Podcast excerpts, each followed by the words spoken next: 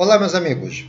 Vamos então agora dar sequência ao grupo de podcasts que falam sobre o papel da ecocardiografia no estudo das próteses cardíacas.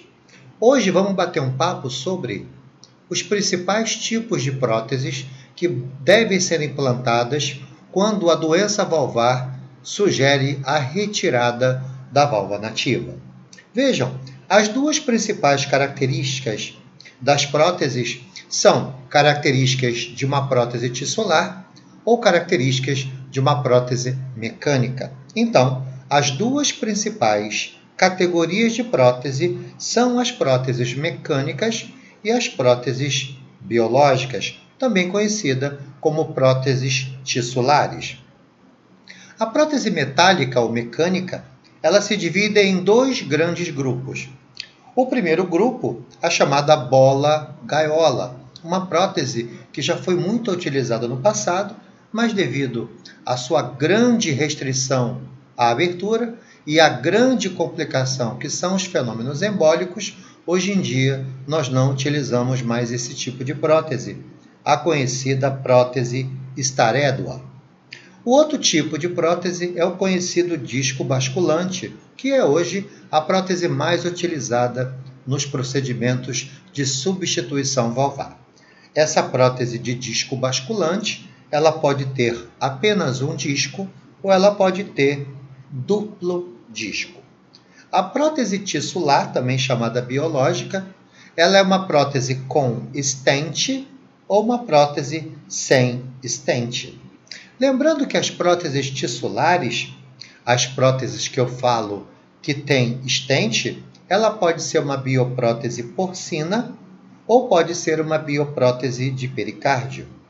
Já a prótese tissular sem stent, ela é representada pela bioprótese porcina, pela bioprótese de pericárdio, pelo homoenxerto aórtico ou tão chamado autoenxerto pulmonar.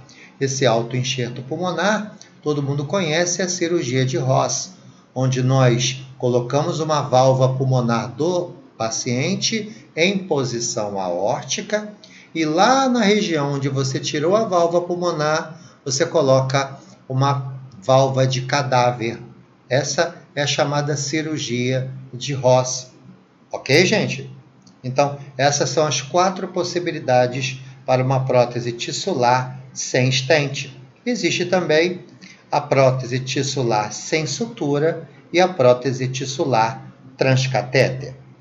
Vejam, as próteses biológicas, elas são produzidas a partir de uma válvula porcina, geralmente montada em um suporte ou de pericárdio heterólogo, geralmente de boi.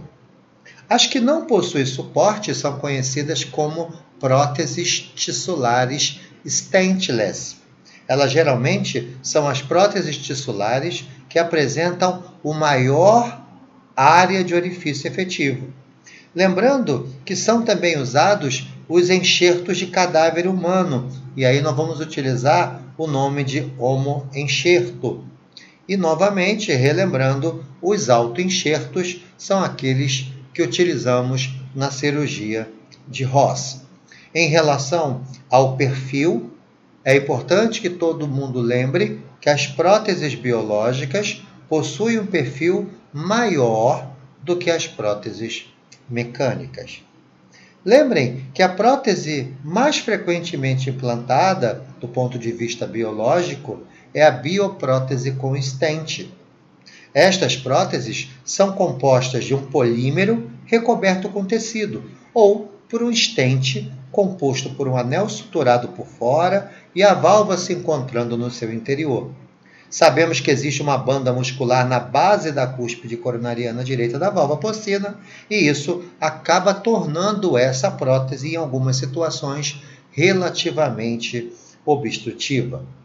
As biopróteses com estente de pericárdio, eles apresentam as cúspides feitas de pericárdio, como o nome já diz, ou um pericárdio cortado em um molde e suturado para dentro de um estente, ou, em algumas situações, também colocado fora.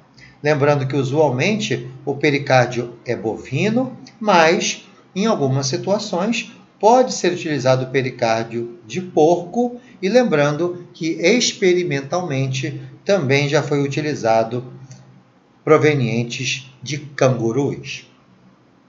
As válvulas de homoenxerto são derivadas a partir do tecido valvar aórtico ou tecido valvar pulmonar de cadáver humana. E lembrem que essas válvulas, elas são criopreservadas. Há uma necessidade da criopreservação. E essas próteses podem ter ou não pinos de sustentação.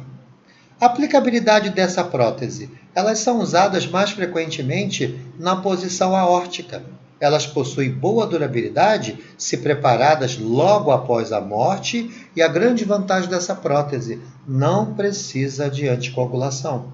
Elas podem ser utilizadas como uma alternativa a válvulas mecânicas em jovens, porque essas próteses não precisam o uso de anticoagulação.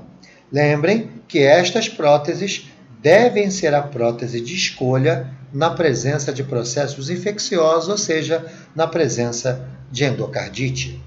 Os homoenxertos também são usados como condutos valvulados, mas raramente usados para substituir uma válvula mitral ou uma válvula tricúspide. Lembrando que as válvulas sem estente foram introduzidas para aumentar a área de orifício para o fluxo.